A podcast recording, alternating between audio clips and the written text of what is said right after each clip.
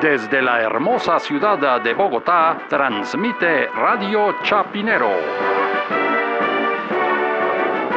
Y estas son las noticias. Santa Fe de Bogotá. Un rotundo éxito ha resultado la medida del pico y papa. Más noticias cuando regresemos.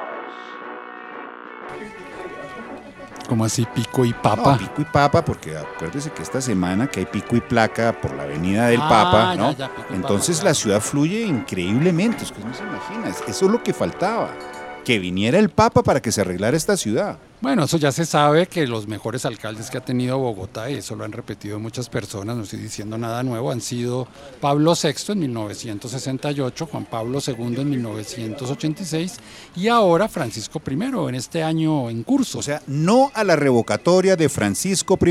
Exactamente, debemos dejarlo de alcalde por lo menos hasta 2018. ¿Se imagina la cantidad de líos, esa movilidad que está vuelta a nada, todas esas peloteras con Peñalosa que por el Transmilenio, el metro ligero, el metro elevado, el tranvía ligero, el Transmilenio por la séptima, desaparecerían como por encanto. ¿no? Y además todas las vías que se están haciendo en el país, los aeropuertos. Fíjese, por ejemplo, podría ser también el director de Aerocivil.